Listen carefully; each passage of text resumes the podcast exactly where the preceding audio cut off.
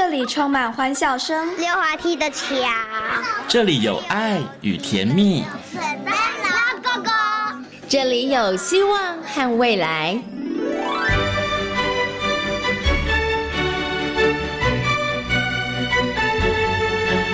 遇见幸福幼儿园，遇见幸福幼，遇见幸福幼，遇见幸福幼儿园。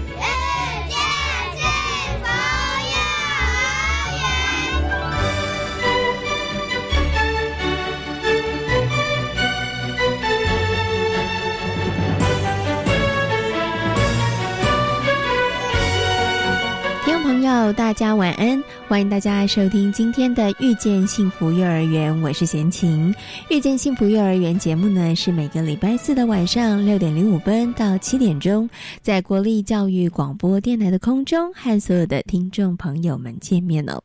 位在高雄凤山中校国中内，由彭婉如基金会承接的中校非营利幼儿园，以培养孩子的自理能力、同才互动学习为教学目标之外，也积极的整。合社区和家家长的资源，从幼儿园出发，建立起社区和家庭的连结。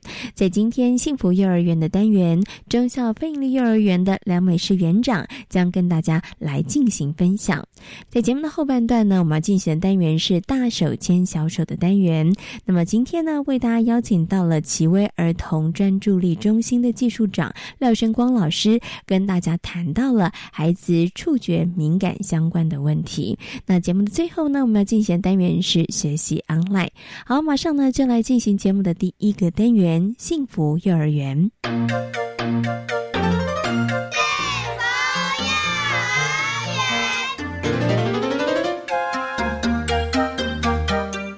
一百零七年八月成立的中校非营利幼儿园，总共有混龄班、幼幼班共一百二十二名学生。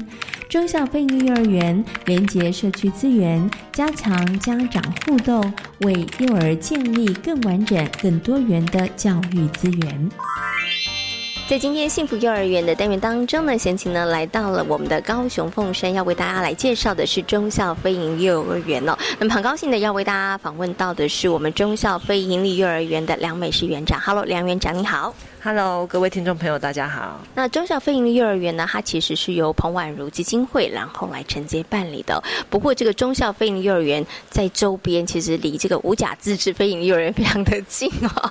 然后，然后其实呃，我想可以是不是可以先请我们的这个园长跟大家来谈谈好了？因为其实这两所呃园所它的性质母机构其实也都一样，对不对？好，所以当时为什么会决定在一个其实距离不是太远的地方，然后又成立中小飞营的幼儿园呢？嗯，因为其实非营利幼儿园的成立的。点的规划的话，主要是由教育局他们去找适当的闲置空间，然后来承办。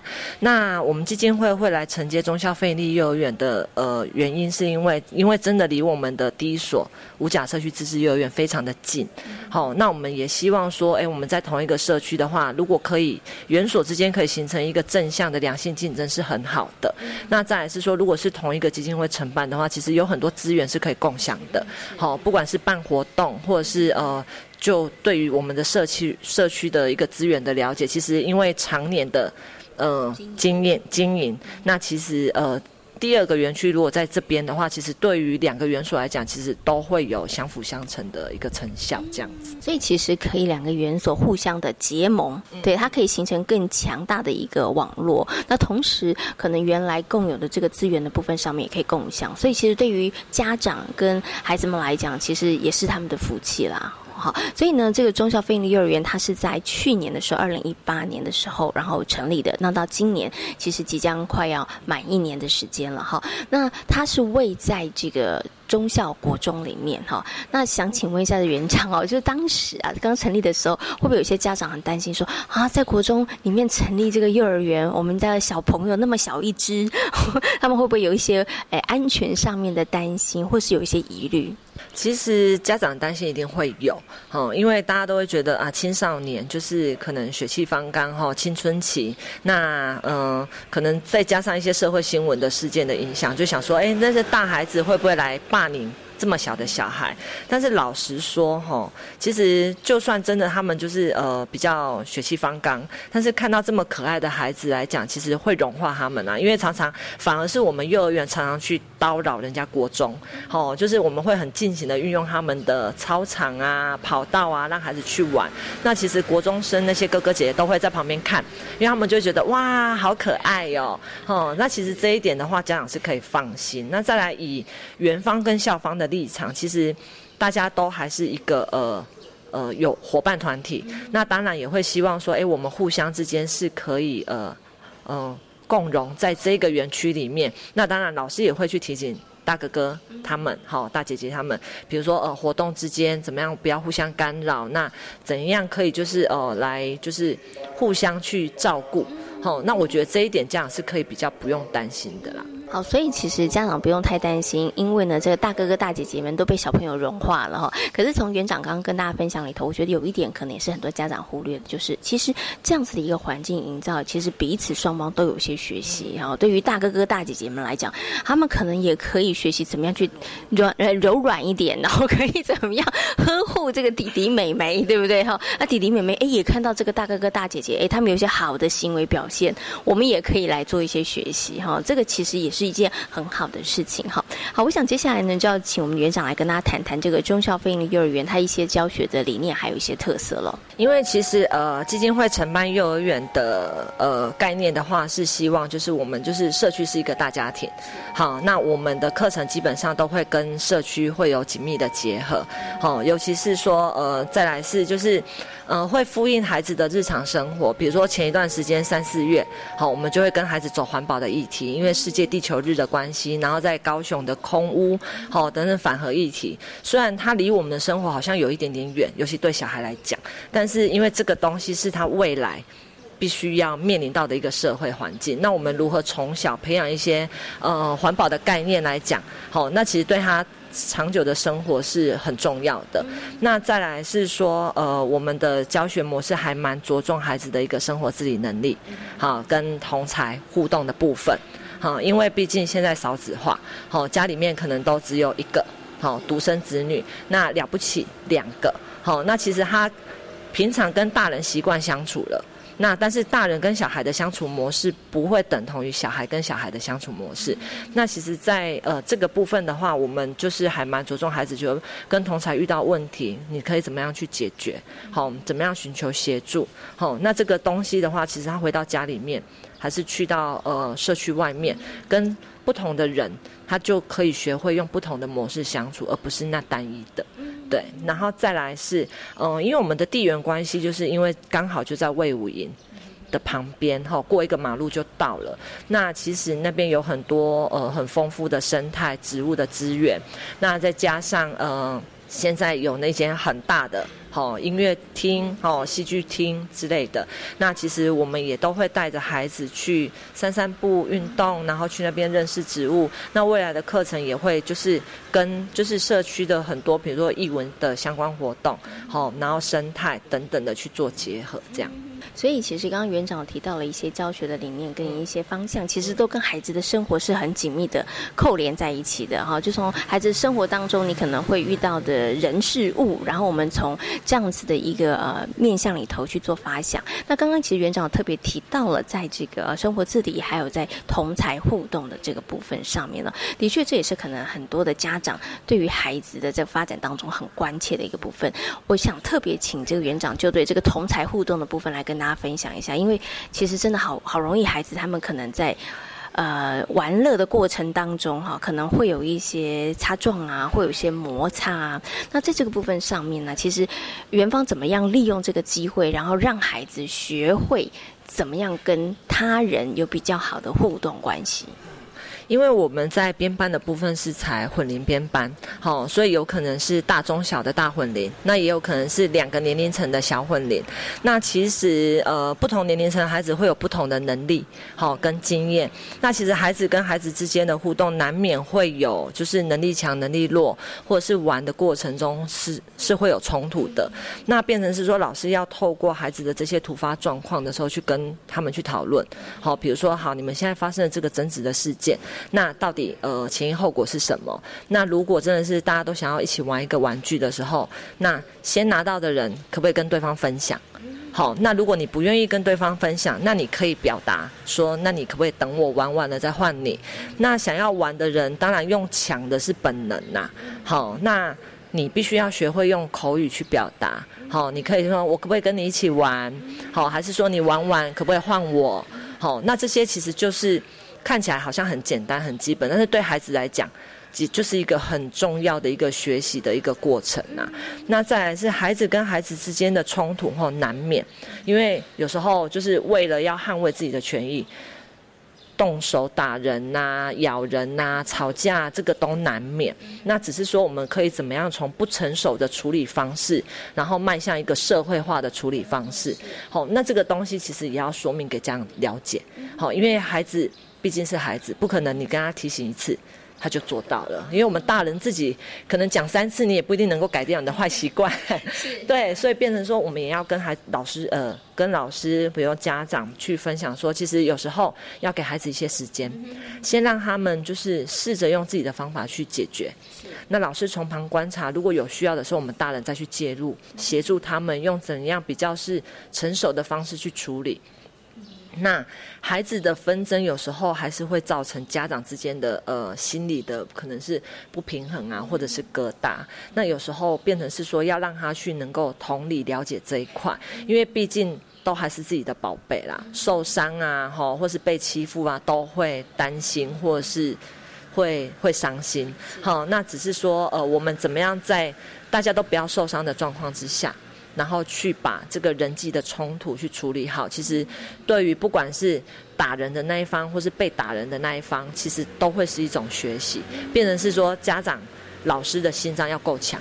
是，对，我们要让他们容许有一些些尝试错误的机会，他才会知道怎么样做才是对的，那他下次可以怎么样去改进。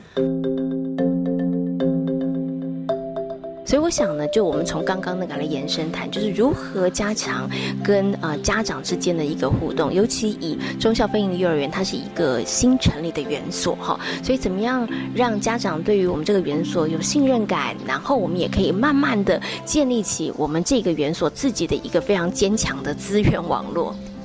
因为其实呃，我们从五甲社区自治幼儿园一直以来的话，其实我们都还蛮强调家长要来参与学校的任何的活动。好，那所以我们会借有很多的，不管是家长职工，或是呃办活动邀请家长来参与。其实园区的运作算还蛮透明化的，因为我们我们不希望说教育会变成是一个服务，就是家长来，然后我提供我。呃，你想要的服务给你，就这样而已。我们反而是希望借由这个过程去给家长一些理念，好，比如说，呃，基金会其实一直在倡议托育的公共化，好，然后让呃老师有更好的。环境好，可以是发挥他们的所长。那当然，家长也可以减轻负担，让孩子在一个比较呃正常化的教学里面去学习成长。但是这个过程一定会有遇到很多的困难。那园区当然也会有园区的理想方向，那或者是家长有家长他们的期待。但是有时候在现实上面，一定会有一个拉扯。好，那变成是说，我们就需要不断的去跟家长沟通，好，让他们了解说为什么我们要做这件事情，那做这件事情对孩子的意义，好，跟他的好处是什么，好，然后在教育孩子的过程，顺便教育家长，因为毕竟坊间就是呃常态来讲，好，可能有一些东西其实是可以再做改变的，因为不是说呃以前的方式不好，而是说可能跟着社会时代的进步，好。然后我们可以去做一些调整，怎么样去更适应现在的孩子？那所以其实我们就会拉着家长，好一起来，好不管是呃园区可能有需要劳力的，好，然后家长就可以一起来帮忙。像呃我们当时在成立之的初期啦，因为呃就是一些比如说设备的采购案啊，然后跟学校的开学，其实时间搭不太上。所以，我们必须要先从姐妹园所先借一些设施设备来，让孩子上课。好，但是当我们的东西来的时候，就有东西要撤，新的设施设备，我们自己的东西要进来的时候，因为只有我们的人力其实是不够的，所以变成是说，哎，大家一起好邀请家长来，然后人多好办事。那因为大家的目标都是让孩子可以就是呃。对，哈，有一个更好的环境，然后去上课，好去学习。那其实大家一起来努力，把它变好。那所以家长就就是还蛮热心的来参与，然后等于是也减轻了老师很多的负担。那其实，在参与的过程里面，其实家长也会看到老师们其实在做什么事情。好，就比如说哦，可能对老师会有很大的期待，但是他实际来参与的时候，他发现哇，原来老师要带一个班级没那么容易。虽然说两个老师三十个学生，但是其实一日流程，哈，枝微末节的妹妹嘎嘎的事情真的很多。但是他实际旁观了之后，他会发现哦，原来老师一天要做这个事情这么多，哈，要控管秩序，要上课，要备课等等的，我觉得。会比较能够体谅老师，好，那或者是说，哎，以他的能力所及的时候，他们会很愿意来多一点的协助，这样子，对，嗯。其实，在好多的园所，他都会办一些什么新生说明会啊，或者是会办一些呃可能呃活动，然后希望家长来参与哈。那呃，其实像刚刚园长讲的，我们真的也很希望家长可以参与这个呃园方的一些这个课程啊，或是一些活动哈。但是我觉得提供机会是很重要的哈。除了在这样子的一个场合当中来倡议一些教育的理念之外，其实你要创造一些机会，让家长他们真的有机会来参与哈，那是很重要的。那除了家长参与之外，外，其实也可以达到刚刚园长讲的一个效果，就是啊，原来老师真的。很辛苦，老师真的不容易哈。其实有的时候，呃，家长我觉得每呃，不管是家长或老师，大家其实同样的方向跟目标都是希望孩子好。可是有的时候，可能因为不太了解彼此的做法，我觉得他可能就会产生一些误解的地方。但是如果有一个机会可以让彼此多增加了解的话，其实我觉得彼此的沟通就会变得比较顺畅一点了啊。OK，好，那我们刚刚提到的是在这个家长的这个部分哈，那在社区的部分。其实也是一个着力的重点了哈。那刚刚其实园长有提到了，因为你们距离魏武营非常的近哈，这也是一个你们可以善用的资源。那除了这一个呃像魏武营这样子的一个很好的场地之外，那在其他的比如说包含了社区的居民啊，或者是甚至啊我们周边的一些可能团体好，那或者是这个国中的部分，我们怎么样去增进我们彼此之间的一些互动跟连接？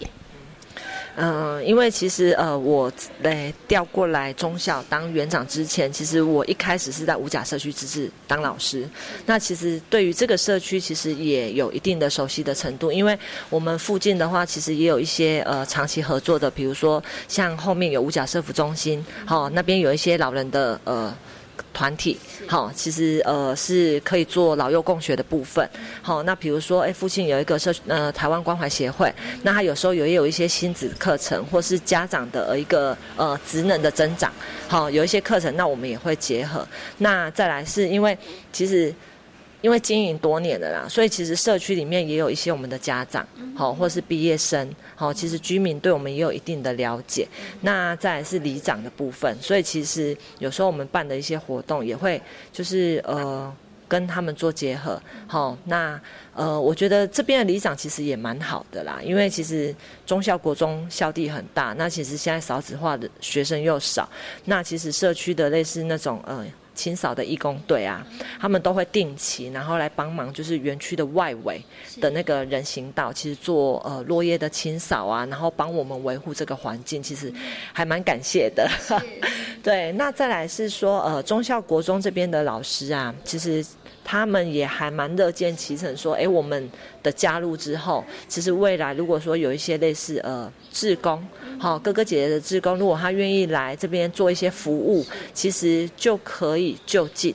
好，那其实我们前一段时间呢，老师们他们在做一些可能呃社区分呃社区的一些，比如说呃未来的呃职业分享。好，因为国中生嘛，就开始要思考自己的未来，比如说就就读的科系，好怎么选择？那也有邀请我们的老师去做一个分享，比如说幼教老师到底都在做什么？好，那让那些有兴趣的孩子，他可以去思考说，哎，或许这一块是我可以去尝试的一个行业别这样子。对，嗯。所以其实我们刚刚回到前面讲，所以为什么在五甲自治非营幼儿旁园旁边开这个中校非营幼儿园，其实是很棒的一件事情。因为呢，其实这个资源的部分上面其实都很了解了哈。我们其实只是需要再再做一个统整，然后再做可能又在因着不同的园所，它发展出不同的合作的一些呃方式，或者是一些更有趣、更具有创意的一些教案哈。好，我想最后呢，要请我们的园长跟大家谈一下了，就是中校非营利幼儿园成立到今年其实快满一年的时间了哈。接下来觉得有什么样子的哎，要继续努力的啊方向或是目标？嗯，因为毕竟我们才成立第一年，哈，那其实大家就一起来，呃，先把学校稳住。那未来的话，其实呃，因为姐妹园就在隔壁，其实我们会有很多的合作的模式，好，那比如说课程可以一起。好，就是一起去进行，然后让两边的园所的学生跟老师，其实有更多的呃火花可以激荡出来。那再来的话，就是利用在地的资源，尤其是魏武营它的一些艺文的展演活动，或者是呃公园里面的一些植物生态，其实都会对我们在比如说呃一些课程的发展，好跟我们的社区会有很紧密的连接，这样子，对。所以希望有更多的合作，更多的资源整合，然后可以提供我们的孩子们更好的一个学习环境。那今天呢，也非常谢谢呢梁美诗园长跟大家所做的分享，谢谢园长，谢谢大家。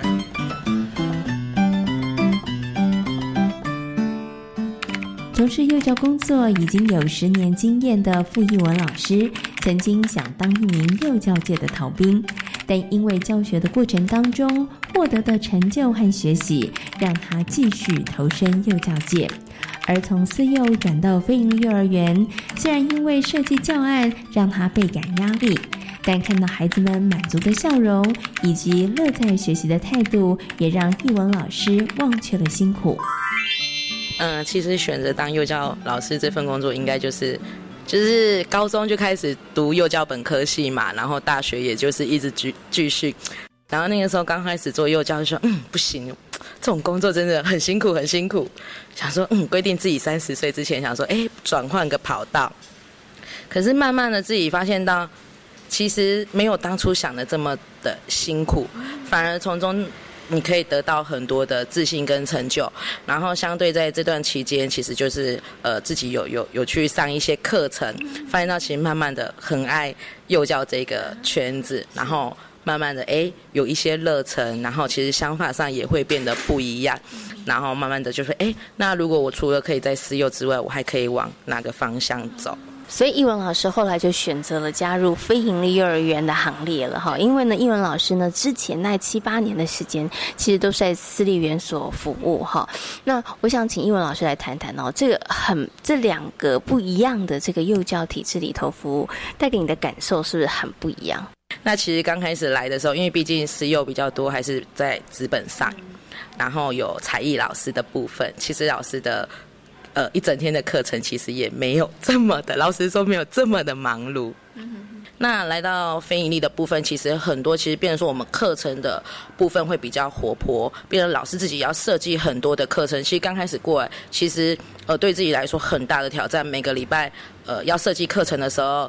或者是呃一个月，我们大家要设计自己要设计课程要上什么时候，其实都有股压力在，对，因为你会觉得那我到底我要带给孩子什么能力，然后我可以呃带着孩子做一些什么事，其实这是让自己也是一个蛮大的挑战。然后其实大概经过半年的呃磨合之后，其实慢慢发现到，其实我们反而更喜欢。在这个地方，对，其实还蛮喜欢这样子的教学方式。是，对。好，那刚刚其实一文老师有提到了，就是从念书的时候，其实也就是一路一路这样子念上来，然后也就顺理成章的进入幼教的工作来服务哈。可是呢，做着做着，其实自己也对这个工作有一些热情了，有一些兴趣了哈。那我想请问一下一文老师，那到目前为止来，其实我觉得在这个过程当中，一定你也建立了你一些的啊教育的理念跟想法，你希望带给孩子。什么？然后希望可以怎么样来陪伴孩子成长？嗯，希望带给孩子什么？其实很多最基本的，其实孩子他呃，会家长会想送小朋友来幼儿园。其实来幼儿园学习最大，应该其实团体的生活，因为毕竟现在孩子生的少嘛，然后爸妈也比较疼。那如果说其实孩子来到幼儿园，我们希望在团体的部分能够多呃给予一些，哎，可能大概跟孩子讲可以怎么样跟同学的互动。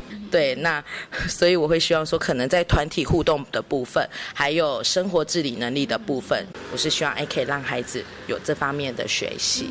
谢谢孩子自我能力的一个增加跟学习，然后另外呢就是跟人群的互动，好，这个是很重要的哈。好，那今天呢也非常谢谢呢易文老师跟大家所做的分享，感谢你，谢谢，谢谢。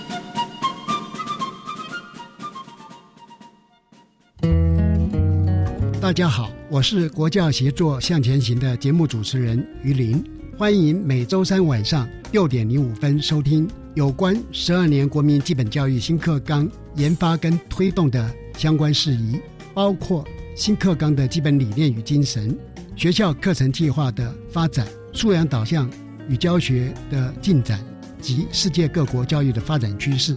欢迎您收听国教协作向前行这个节目。三，哎，你很有钱哦！就平常找回来的零钱都放在这边呢。现在电子票证这么方便，把零钱拿去超商或捷运站储值就好啦。对吼，不然啊，这些零钱都只能宅在家。如果大家都把零钱拿出来用的话，国家就可以减少铸币，降低二氧化碳排放。不然啊，北极熊都叽叽喽。把硬币储值到电子票证当零钱包使用，好棒棒！以上广告由中央银行提供。姐，婆婆帮你带小孩比较轻松吧？嗯，不见得。最近啊，我常常跟婆婆意见不合，不知道怎么办。听说婆媳问题可以打家庭教育咨询专线，那里有专业的志工可以帮忙想办法。哦，那我来问看看。家庭教育咨询专线四一二八一八五，行动电话请直拨零二四一二八一八五。以上广告由教育部提供。大家好，我们是台湾弦乐团，我们都在教育广播电台。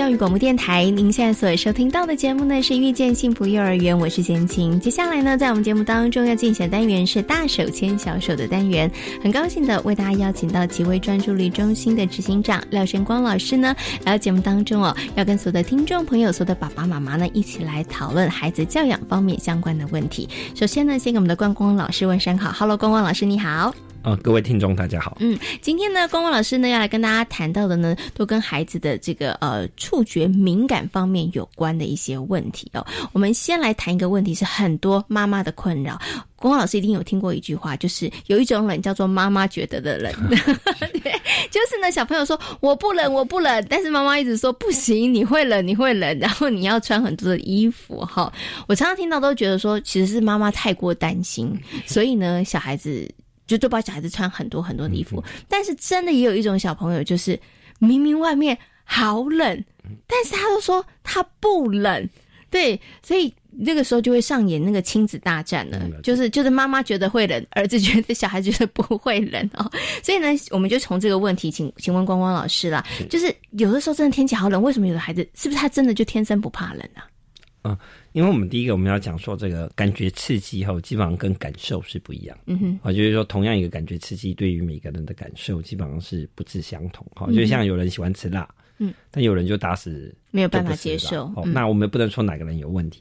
那一样，呃，温度觉基本上它也是一种触觉。嗯，哦，所以呢，基本上来说，我们的触觉包含了这个呃冷热、好痛、好然后触碰、好震动，这些实际上都算是。都算是触觉哈，那有一些小孩子触觉的感受实际上跟别人比较不一样，诶，这就的确会导致他呃对于这个冷的感觉呢，他就是真的比较能承受。是，那所以呢，呃，在第二件事情是孩子的基本的体温实际上比我们大人高高一点。好，所以基本上孩子本来就是，我们就说孩子本来就比较怕热，嗯，他本来就比较不怕冷。好，所以基本上呃是呃有时候是爸爸妈妈不用太坚持，担心对，不用太坚持哈。那通常我都会跟爸爸妈妈讲说，有些小孩子就是真的他就是不怕冷，嗯，那基本上冷不会让孩子感冒。哦，冷基本上不会让孩子感冒，有感冒一定是细菌嘛，对不对？所以不用太担心冷这件事会让孩子感冒。那当然淋雨就例外了，淋雨就比较容易感冒，这这但是哈。那我们必须要了解一件事，说因为孩子自己的主观的感觉跟呃我客观的这个立场呢，基本上是会有差别的。所以基本上你不要用感觉去跟他沟通，因为感觉沟通太难了。因为我现在觉得好热啊，但是我现在觉得好冷。嗯，那怎么办呢？很简单啊，我们可以，如果孩子已经大概四岁以上或三岁以上，哎，他已经看得懂符号了哦，就比如说他已经可以看懂一二三四五，嗯，那这时候你就跟他讲说，哦，那我们看温度计啊，今天几度？对，温度计如果是二十度以下，就是看你看到二十，嗯，哦，比二十小，那你就一定要穿外套，嗯，哦，你用一个明确的数字，是，不要用感受。哦，感受这个很难讲嘛，哈。有些人这个调气温调二十八度，他就觉得够冷；有些人调二十三度，还觉得热的要死。嗯哼。所以那种相对的东西，我们很难跟孩子沟通。嗯。那没办法沟通的时候，就会起冲突。好，那反而是用客观的数字，哎，这样更容易让孩子听得进去。哦，OK，所以就不要争执，不要我觉得好冷，你怎么不穿？因为你的冷跟我的冷的感觉其实不一样，所以我们就用个比较。客观的方式，我们就看温度计，然后来决定要不要穿衣服，就是了哈。可是刚刚光光老师有讲，有些孩子他可能就是在那个触觉上面，他其实真的就真的比较不敏感，是对不对？那那这个部分上会有有问题吗？我们会需要去增加小朋友的那个吗？嗯，基本上跟爸妈想象比较不一样哈。这些小孩子基本上并不是不怕冷，嗯，他是讨厌那个那个。衣服的那个质感，嗯，好，比如说这种小孩通常来说，比如说衣服后面有一个标签，他就会很不舒服，他就会好像整天好像有一个东西卡在你背上，哈。那基本上我们也能理解啊，比如说你今天换一个手表，不然你戴电子表，你现在换一个机械表，哇，你会突然觉得你的手好重，嗯，哎，我们要花一段时间才能适应，哦。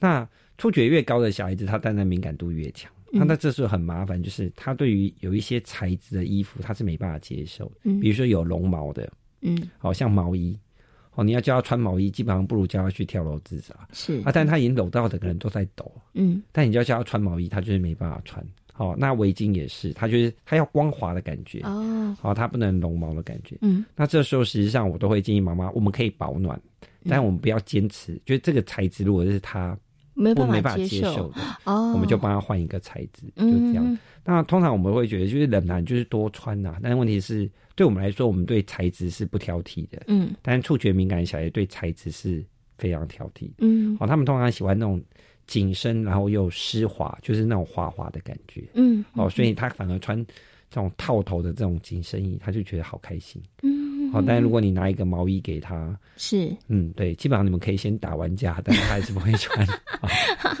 OK，所以呢，其实我们刚刚讲有一个比较客观的方式可以看温度计之外，有的时候真的冷了，你发现孩子在发抖了，可是孩子为什么坚持不要穿？那可能就是跟衣服的材质有关系，因为对他来讲穿起来太不舒服，他宁可冷，他也不要穿。那我们曾经碰过一个小孩子，就是他真的很好玩，就是他每天早上起来都要跟妈妈搏斗，吼，就是只要呃，为什么要搏斗呢？就是他。他的衣服很好玩，他每天出门都一定要穿固定的几套衣服，嗯，然后每次买新衣服基本上都跟打仗一样，哈。那个小孩子跟我讲的是，哦，就是说老师那个衣服会咬我，哈，嗯，那他的咬应该讲的意思就是有点像蚊子咬的那种咬，嗯，就是。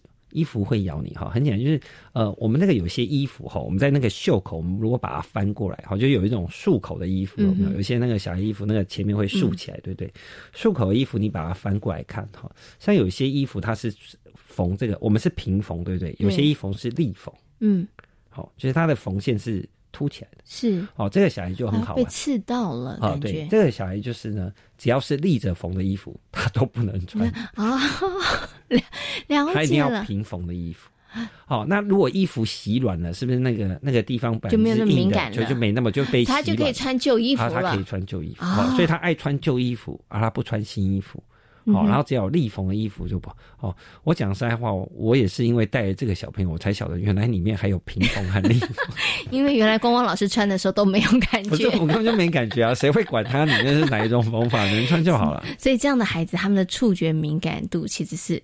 高的，对对不对？那我们刚刚前面讲，有的孩子他可能就没有那么高，所以他对温度的感觉没那么高。对，对他可能就觉得哦冷吗？不会啊，还好。好，这个那但是有的孩子，哎，他如果触觉比较高的时候，连穿的衣服他都会觉得有标签或者是立缝、平缝，他其实都会有这个感觉。不过提到这个触觉敏感度比较高的小孩，就让我想到，其实呢，像有些小朋友啊，他其实很怕。去人多的地方，也有人说这种小孩子是这种触觉敏感度比较高的小孩，请问一下光光老师是吗？哦，呃，基本上来说，呃，小孩子很这个内向怕生哈，基本上通常是呃有两种了哈。那其中这个触觉敏感是是的确是一个哈。那因为触觉敏感的小朋友，他实际上他的那个安全距离要比别人宽。嗯，哦，要多宽呢？我们大部分不一定。呃，我们大部分的安全距离就是我们的手肘跟。别人的手肘加起来，嗯，也就大概是我们手伸长一个手臂的距离，差不多。好，这大概就是我们的安全距离。所以基本上我们在跟人家讲话的时候，我们跟人家安全距离就是我一只手臂伸出来，但不会碰到对方，这就是安全距离。好，但是这种小孩子安全距离通常是一般人的一点五倍到两倍，嗯。所以他的安全距离就是要两只手臂伸起来，那就还蛮远的啦。对，所以当人比较多或比较拥挤，他觉得别人可能会不小心碰到他的时候，是，他就会开始变得比较谨慎一点。嗯，好，所以当人多啊或比较复杂的时候呢，他就会开始变得比较容易紧张，然后就会开始比较容易退缩。嗯，哦，那相反的就会变成是这种小孩还蛮好玩的，就是他反而喜欢有固定座位的地方。嗯，哦，因为有一个位置嘛，你总不可能飞过这个位置来碰我，所以有固定位置的地方，他就会觉得很安心。嗯，就好像有一个堡垒，对对对，就有点像他的搞，就是他的城堡啦，城堡哈。那别人不会碰到他，他就比较安全。那呃，所以他当然在外在上显现的就会变得感觉是比较内向。嗯，但他又跟真的内向小孩子不像，为什么？因为呃，人人多的地方呢，等到他熟悉之后，哎，就他他他就正常。哦，所以所以他内向只有前面那一段时间啊。哦，那真的是我们讲说，另外一种小孩子是就是呃内向的，就是天生很内向的小孩子。他那个东西主要是那个嗯小时候的家里的人数太少，嗯，哦，然后可能对于这个环境的那个不安全安全感还不够，嗯，哦，比如说这个小时候这个呃小时候爸爸妈妈。呃，常常要呃，常常要工作，就会突然有一段时间不在家，嗯，那个分离没有做得很好，是哦，就是他的依附感没有做很好。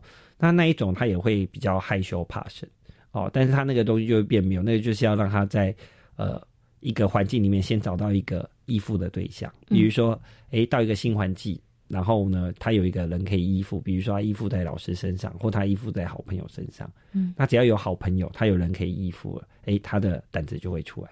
所以两个上有点不太一样。OK，所以一样看起来，表面上看起来都觉得，哎，怎么好像内羞、内向、害羞，然后人一多的地方，他就会觉得不自在。可是刚刚光光老师说，可能会有两种不一样的原因，一个可能就是真的触觉敏感。嗯。度比较敏感的孩子，对，另外一个是他真的内向，好，可他的内向可能来自于他前面的安全感，好，或者是分离焦虑没有处理的很好。所以，呃，两个处理方法就比较不一样，一个方法就很简单，一个方法就是给他固定的位置，嗯哼，然后把。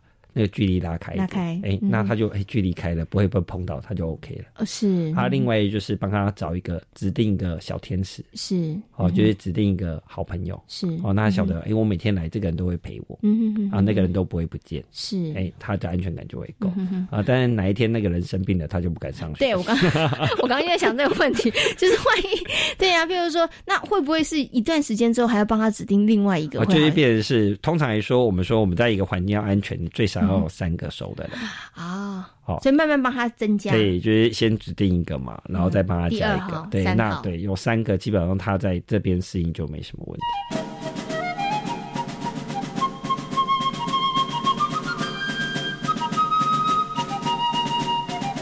对，好，所以不能只有一个，先帮他建立一个，然后之后还帮他建立二号跟三号依附对象，这样就会比较好。到时候请假的时候。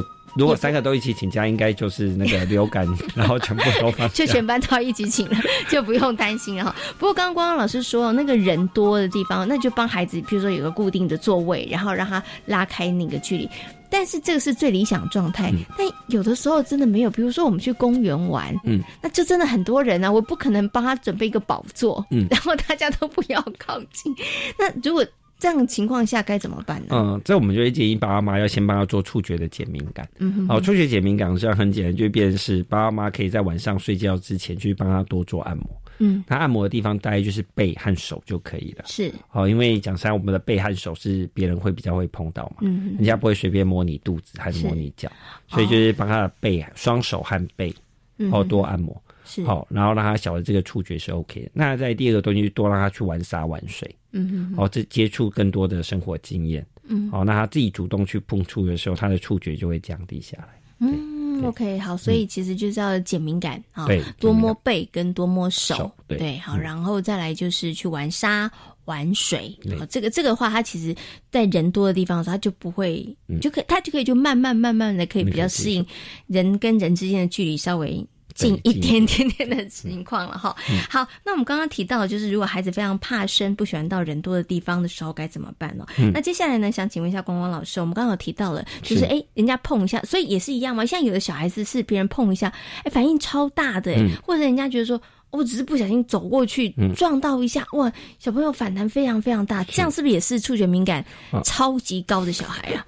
啊，其实触觉敏感如果到这个地步哈，他会有这个保护反应哈，就是这个防卫自己的反应，这个部分我们就叫触觉防御。嗯哼，好，就是他已经不是敏感了，他甚至会出现这个攻击或者是他会反击了。对对对，好，那这个东西主要的原因是哦，这种小朋友特质很特别，就是这种小朋友对于别人轻轻的触碰他是不舒服的。嗯，好，就是你轻轻碰他，他会非常不舒服。嗯，好，但是呢，他喜欢用力的挤压。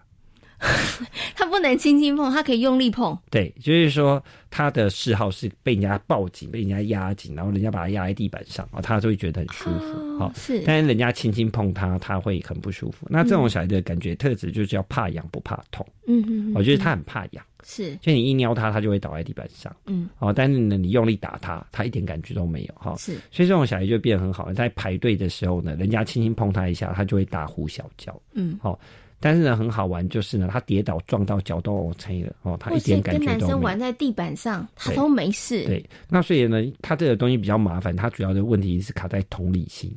嗯，好，也就是说，呃，同理心很简单，同理心在五岁的时候会开始出来哦，就是说我要了解哦，比如说我看到别人跌倒，因为我跌倒好痛，所以我就觉得那个人好可怜。嗯哦，但因为他的感觉跟人家不一样哦，他跌倒一点都没感觉。嗯哼，哦，他觉得好好玩。是，所以他看到敌人跌倒，他就笑得好开心。嗯，他就很容易被误认为是个性不好，但是实际上不是，是他同理心因为感受不同，嗯，所以他没有办法发出来。哈，那这种小孩子实际上很好玩，就是说他实际上呢，他就会觉得是那个用力打人呢，用力拍人呢，实际上他会觉得别人是很开心的。嗯，啊，因为他喜欢人家用力拍他。哦，好啊，但是呢，轻轻触碰就。他就没办法接受，因为他不喜欢，所以他也不会用轻轻的方式去碰人家。所以他现在就变得比较麻烦，就是说，通常来说，在五岁之前都不会有问题，但在五岁之后，因为小孩子开始发展公平性，嗯，哦，特别是到七岁的时候，公平性发展到高峰，好，也就是说，啊，今天你碰我一下，我就要碰你一下，这样才公平。你碰我两下，我就碰你两下，好，那现在就变成别人轻轻碰他，他觉得不舒服。他就会回去碰人家一下，但他碰人家就会稍微的大力一点，人家就觉得你为什么那么用力，所以人家又在用力推他，他就更大力。哦。但是他就觉得很好玩，是，所以他就会更大力。啊。然后等到后来他就告状，告状他就觉得很莫名其妙，他就说要不然你打回来啊，是，好，人家真的打回来，他说又就不痛啊，哦，那我们就会觉得他在挑衅，啊，实际上并不是，是同理心，哦，他的同理心那边卡住，是，所以这种小孩子实际上我们通常是。呃，很简单，就是当然我们还是要先把它触觉一致化嘛，哈。但最简单的东西就是很简单，就是哎，我们可以用三种方法来协助孩子，哈。呃，第一种方法当然就是像我们刚刚讲是，呃，我们想办法让他这个尽量排队的时候呢，不要排在中间，让他排第一个或最后一个。嗯，好，就尽量减少那个肢体会碰触的机会。好，就比如说他排第一个嘛，人家碰他，他就往前走嘛，嗯哼哼，对对，人家再碰他，他就往前走嘛，那这也没问题。啊，排最后一个，他不要去碰人家，就已经也没问题，就没问题了嘛。哦，是哦。那那第二个东西就会变成是，呃，这种小孩子实际上呢，你要你要让他做一个游戏，就是当我们在玩游戏的时候呢，先做一件事情，就是要求啊，不可以碰别人。嗯。哎，就是很简单，今天这个游戏就是都不可以碰别人，就是你不要跟他有说可以，不能打，不能摸，不能什么，因为他就是力道控制不好嘛，所以你就是通通都不准碰了，是，别人也不能摸你，你也不能摸别人，然后我们就玩跑来跑去，但是都不能碰到别人身体，哦，因为他现在主要的问题就是别人摸他的时候，他的感觉跟人家不一样，所以他又要摸回去的时候就有冲突，所以这个游戏要求都不准碰别人，那我们就把那个冲突拿掉拿掉了嘛，好，所以基本上。呃，第一个是排第一个，哦，排最后一个，哦，那第二个是通通不可以碰别人，好，那第三个呢？实际上，我们还可以做一个东西，就是这些小孩子要练习被原谅，嗯，哦，为什么？就是说，呃，他们实际上等到后来，就是为什么反应刺激会很大？很简单，就是上次人家，人家，呃，我去碰人家，我就被告状了嘛，对不对？所以你现在碰我，那我打死也不要原谅你，哦，哦，那因为他碰别人的时候力道太大。所以人家不愿意原谅他嘛，对不对？所以呢，你看我每次碰别人，你们都不愿意原谅我，所以现在他就有点像逮到机会我也不要原谅你。对，哦，但是因为呃一点小事你就不愿意让别人，人家又觉得你的个性不好，到时候就会产生不必要冲突。所以呢，要去创造他被原谅的机会。嗯，啊，比如说他不小心打到妈妈了，好，没关系，我这次原谅你。下次你同学不小心碰到你，你要原谅别人哦。哦，要去。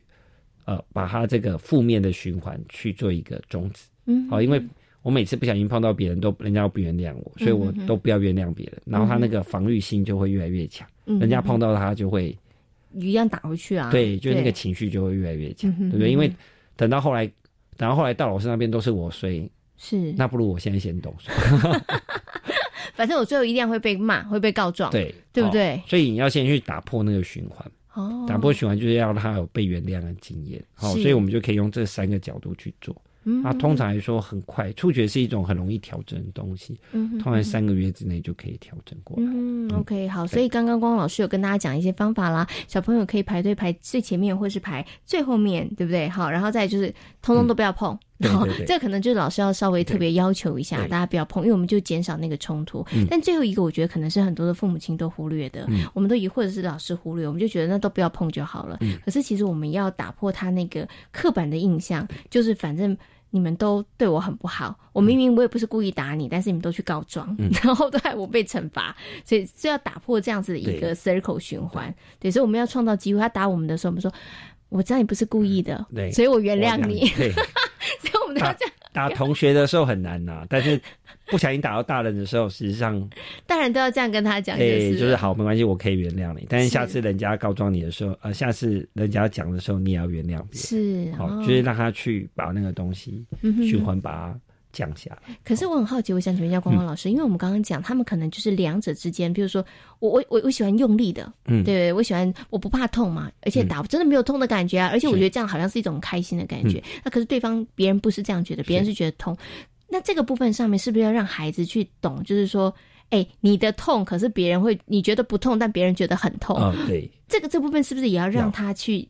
搞不清楚这件事，那个就是等到后来，就是呃，因为他如果现在一直情绪都很高，这时候他听不进道理。嗯哼哼。那当我们把他的触觉稍微调的稍微低一点点，然后我们就要看他跟他了解，就是哎，像每个人感受都不一样。嗯。哦，就比如说哎，像有人喜欢吃甜的啊，有人就喜欢吃酸的啊，对不对？嗯。哦，那有些人喜欢吃辣的，每个人喜欢的东西不一样，触觉也是一样。有人喜欢人家轻轻碰，有人喜欢用力碰。嗯哼哼。那因为你喜欢的东西跟别人不一样，但大部分小朋友不需要这样教，因为大部分人感觉都是一样。嗯。哦，那他因为他的感觉跟人家不一样，所以就变成是要额外再教导他。嗯。哦，去了解自己跟别人感受之间的差异。嗯。哦，那才能把他同理心补起来。是 OK 好，所以刚刚光老师的意思就是，普遍的孩子打他，他还是会觉得痛的啦，对不对？只有一些比较小朋友，就是他可能你会发现，哎，这个孩子他可能在触觉上面，在人口比例大概是只有百分之三到百分之七吧，就是他的比例上蛮低的。嗯，对，哎，这个就是我最后想请问一下这个光光老师的问题啊，因为有有我曾经看过有一个报道，他说，因为现在很多都是剖腹产，所以孩子可能在这个触觉的敏感度上会比较高，或者是他们触觉防御会比较高，是会这样子吗？嗯，基本上在研究上并没有特别显示说，呃，触觉防御跟这个呃剖腹产会有关联性。好，但是我们会讲说，因为剖腹产的话，通常爸妈都会比较疼孩子啦，哦，比较秀苗苗啊，就是就是啊，衣服可能也就是故意都让他穿的比较好啊，然后就是尽量不要让他摸到任何东西啊，又怕他生病啊，标签自动先剪掉。所以就是，比如说他可能在平常日常生活的那个。触碰的那个主动接触的机会就少。嗯哦，那呃，在研究上倒是有显示，是如果爸爸是比较怕痒的，嗯，哦，小孩子触觉敏感的比例就会比较高。哦，反正跟爸爸会比较关系，跟妈妈的关联性并没有那么大。嗯，OK。所以听完这集之后，很多的那个小朋友或者是妈妈就会撩爸爸，看爸爸会不会怕痒。OK，好，所以我们刚刚有讲了，其实这这个怕痒，它其实就跟那个触觉敏感度对会有有有一点点关系，是跟父系遗传比较有关系，嗯就是跟爸爸会比较有关联。是是是，OK。那我们今天谈到了很多跟孩子的这个呃触觉的敏感方面有关的一些问题哈。那也光光老师也告诉大家，哎，如果真的你的孩子在生活当中遇到这些问题的时候，该怎么样的处理哈？其实没有很困难，但是我觉得就是要爸爸妈妈有点耐心啦，对对对，然后一起来协助孩子哈，因为在这个部分上面如果没有处理的很好，其实他真的会造成孩子的人际关系上面的困扰。对，因为呃，我们讲说，实际上孩子如果同理心那边没有出来的话，嗯，他就会很容易呃，就是最重要的实际上就是很容易跟人家有争执、冲突。对，好，那当然这些小孩子等到后来会有次发问题，就是他们等到后来会去找一群跟他感觉是一样的，嗯，哦，那时候就很麻烦。所以就我们一样都是大力来大力去的意思，但是这样就很麻烦，对他 他反而会误认为他们才是。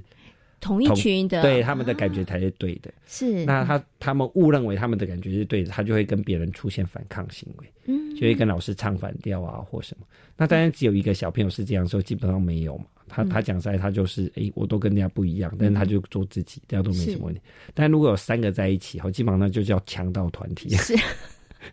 哦，就会做一些很奇怪的事，所以我们还是会建议爸爸妈妈尽量在小时候先去把他的感觉功能调的跟等大部分小朋友一样，嗯，哦，避免他日后出现这个呃社交情绪方面的困扰。嗯，OK，这个就是爸爸妈妈要特别留心跟注意的了哈。好的，今天呢也非常感谢呢启微专注力中心的执行长廖轩光老师，光光老师在空中跟所有听众朋友所做的分享，谢谢光光老师，谢谢。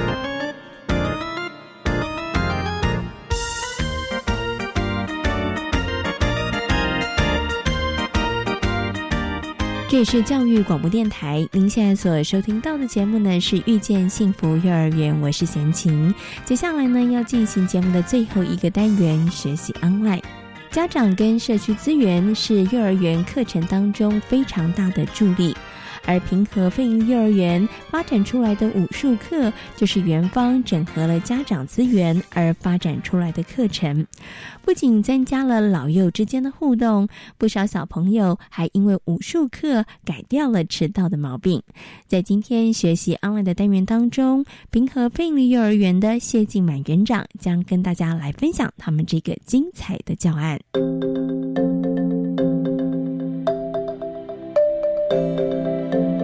学习 online，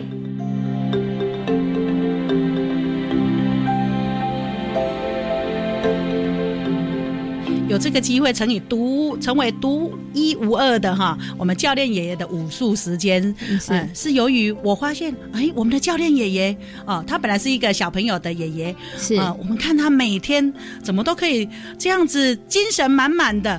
几乎是用轻功哈，带着小孩，背着小孩，嗯，他很喜欢抱着他的孙女来上学。于是我跟啊爷爷问说：“爷，哎，你是不是有在练太极拳啊，或是武术啊？”爷爷说：“对呀，我是武术的教练呢。”哦，原来是武术的教练呢。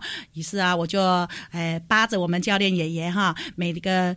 礼拜一定要播出一天来，来陪小朋友，哎，教小朋友练武功是啊。一开始的时候，其实小朋友他们就是随便动一动啦，没有很大的呃，没有很大的投入啊，只是他们至少知道说，啊，教练爷啊要来教我们武功的，很开心。但是经过了呃一个月。两个月之后，小朋友渐渐的发觉，哎，教练爷爷的动作啊，然后小朋友也愿意提早来上学啊。本来小朋友迟到的习惯，就因为我们教练爷爷都是八点半就开始，所以小朋友会赶着来学校啊，然后要等待教练爷爷陪我们一起运动。是。